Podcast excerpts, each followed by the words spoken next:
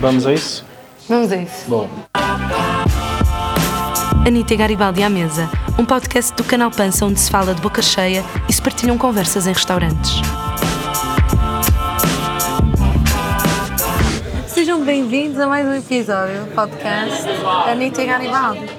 E porquê é que escolhemos a Adega São Nicolau para este episódio? Ou para, ou para figurar nesta temporada do nosso podcast?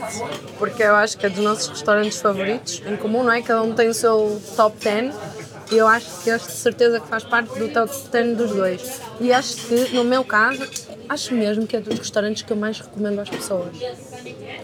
É curioso dizer isso porque eu também sugiro este, este restaurante a pessoas do Porto, a pessoas fora do Porto, a pessoas fora de Portugal. Acabo sempre por, eh, de uma forma ou de outra, eh, sugerir eh, a adega São Nicolau. Vamos pedir, se calhar.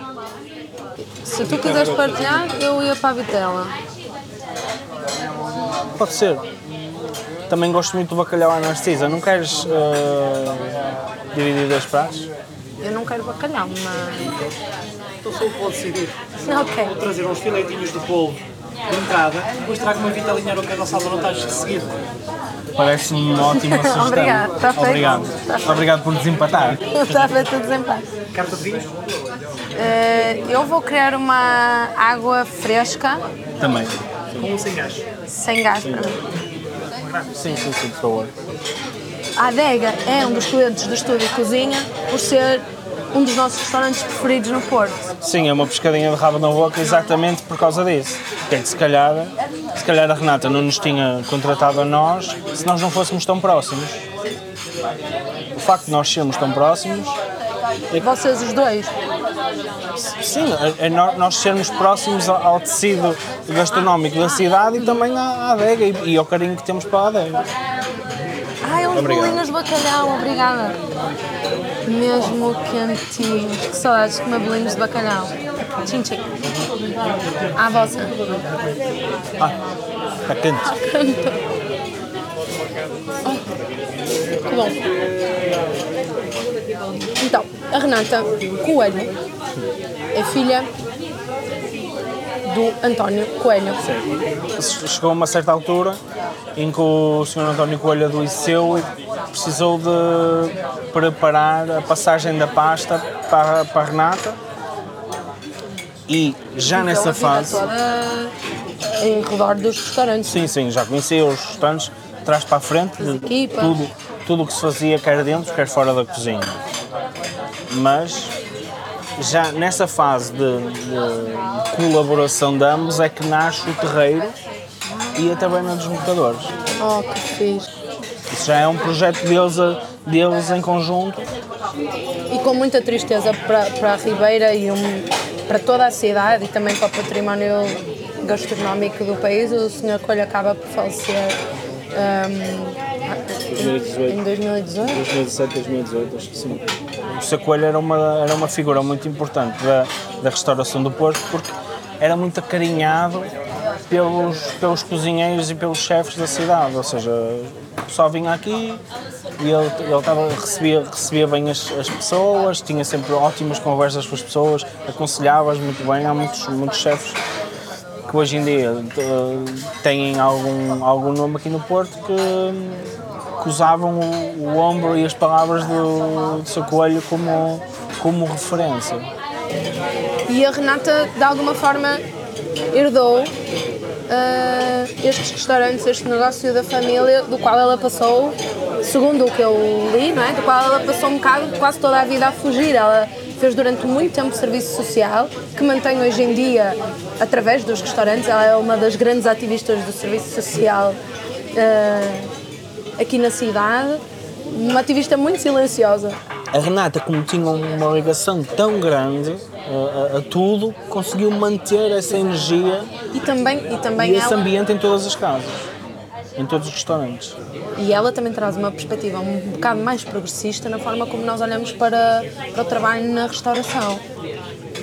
Ten- Tenta criar o, básico do que são os direitos laborais dos trabalhadores. Eu acho que isso vem, vem de certa forma, já da, da própria filosofia de- do, que era, do, que era, do que sempre foram estes restaurantes.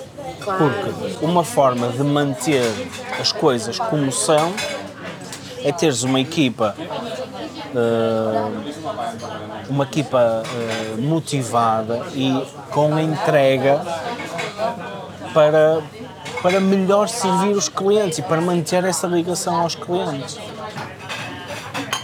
Isto não é bem uma entrada. Isto é, isto é uma entrada generosa. Obrigado. O que eu acho que valorizo mais neste arroz é ele ser mesmo soltinho, sem ser seco. Mas atenção que isso é um tema fraturante, porque para muita gente um arroz de polvo tem que ser. eh, tem que ser. eh, eh, ai, como é que é? Malandrinho. Malandrinho. Espera que eu agora fiquei desconcentrado porque estão a chegar. Ai, que batatas lindas! Que Eu, maravilha! eu já queria. Ai, obrigada. Obrigado. Chegas ao teu prato, por favor. Tá bom, tá bom, bom. Que pratos é que tu eh, associas a ocasiões especiais? Que pratos é que tu gostas de comer em certas ocasiões especiais? Eu associo o leitão a ocasiões especiais, porque sempre que a minha avó faz anos, come-se leitão. No meu aniversário, a minha mãe costuma-me fazer farrapo velho. Pois. Mas, por exemplo, ocasiões especiais, eu associo mais quando, quando nos juntamos todos em casa da minha avó ou em Rezende com, com o meu pai, com a minha mãe. E o meu pai faz sempre churrasco, por isso, para mim, é uma coisa mesmo simples, não é nenhum prato super elaborado. A minha avó faz um tacho de arroz, ou a minha mãe faz um tacho de arroz, que são arrozes muito diferentes e que eu adoro os dois de maneiras muito diferentes, mas que têm uma identidade mesmo. ah, completamente distinta e o meu pai faz churrasco. Para mim é a comida que eu associo a dias de festa, que são basicamente dias de verão, dias de calor em que nos juntamos todos cá fora a comer. Mas a tua avó ainda faz muitos pratos especificamente em certas datas. Por exemplo, no Carnaval, ela Faz, faz. faz, eh, Cozido. É faz- cozido ou feijoada? ela no, no, no dia de carnaval faz feijoada. Eh, não, desculpa. Minha avó no dia de carnaval faz cozido e no dia a seguir faz feijoada com as carnes do cozido. Feijoada ou massa com todos, mas normalmente é feijoada. E quando é que a tua avó faz cabrito em carne, como ela diz? A minha avó- no, no, no dia 25 de Natal, normalmente no dia 25 de dezembro, costumamos comer, eh, como diria a minha avó, é cabrito, é anho, olha, é carne. Costumamos comer anho. E no dia de Ano Novo também. Eh, e no dia de Páscoa. Porque nó- nós, nó- para nós é mesmo consensual, é isso, cada dia de festa é o cabrito. É, Para nós é mesmo consensual comer o anho no, no almoço dos dias de festa. Em, em casa dos meus pais, acho que já não há esse, esse tipo de pratos residentes, quase. Como a minha mãe está sempre a experimentar coisas diferentes, é, é um bocado por fases, não é? Uma, um, um- conceito até que está registado pela, pela Renata, associado aqui aos restaurantes, é o comer à portuguesa. Ah, ela está registrada? Sim. Eh, que é o nome de um livro do, António, do Sr. António Coelho, um livro de receitas eh, editado nos anos 90. Temos lá no estúdio. Sim, eu acho que é de 93. Curiosamente, não tem muitos pratos dos que, dos que estão nas- na, na carta dos, dos restaurantes. Ainda assim, são pratos muito, muito, muito tipicamente portugueses, diria até alguns têm algum teor mais, poder dizer, quase de gastronomia local. Sim, é um livro de quase de cozinha regional.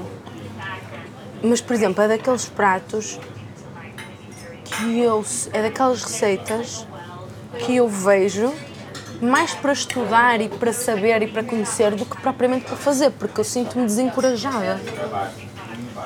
quando, quando são processos que eu tenho que começar de manhã para acabar aquilo à noite, era muito bonito com o estilo de vida ah, que se tinha há 30 anos e há 40 anos atrás.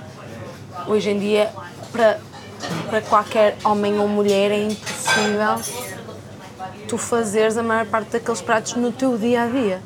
De alguma forma, a industrialização veio tirar as mulheres do ambiente doméstico, libertá-las dessas tarefas pesadas como fazer uma refeição para a família inteira todos os dias, ao almoço e ao jantar, mais toda a carga mental e todas as exigências, todas as tarefas do, do resto de, de, do, da vida doméstica.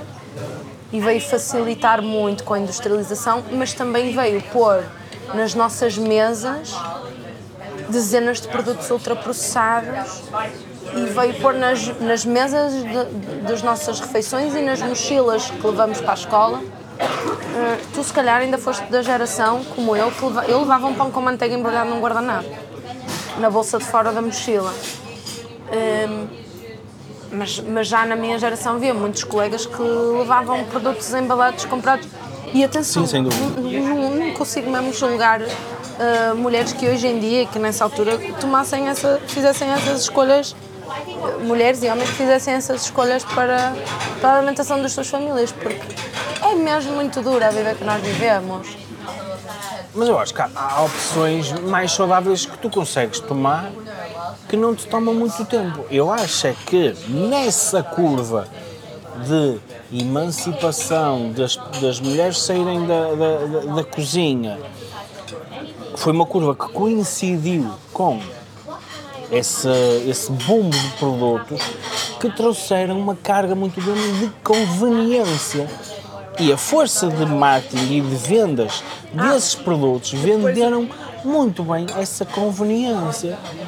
Só que, passado esse tempo, nós hoje em dia é que conseguimos olhar para trás e perceber que o custo dessa conveniência são os malefícios de saúde, são os problemas de saúde que São- e os maus hábitos os maus hábitos saúde, claro.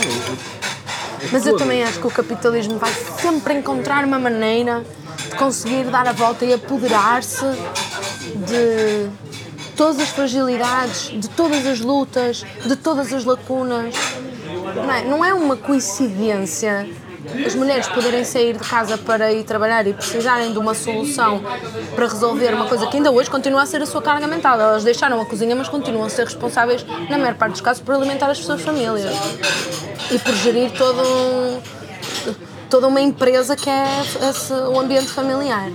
Como é que durante décadas, umas atrás das outras, até hoje, se continua a dar leites achocolatados cheios de açúcar nas escolas a crianças de 4 anos?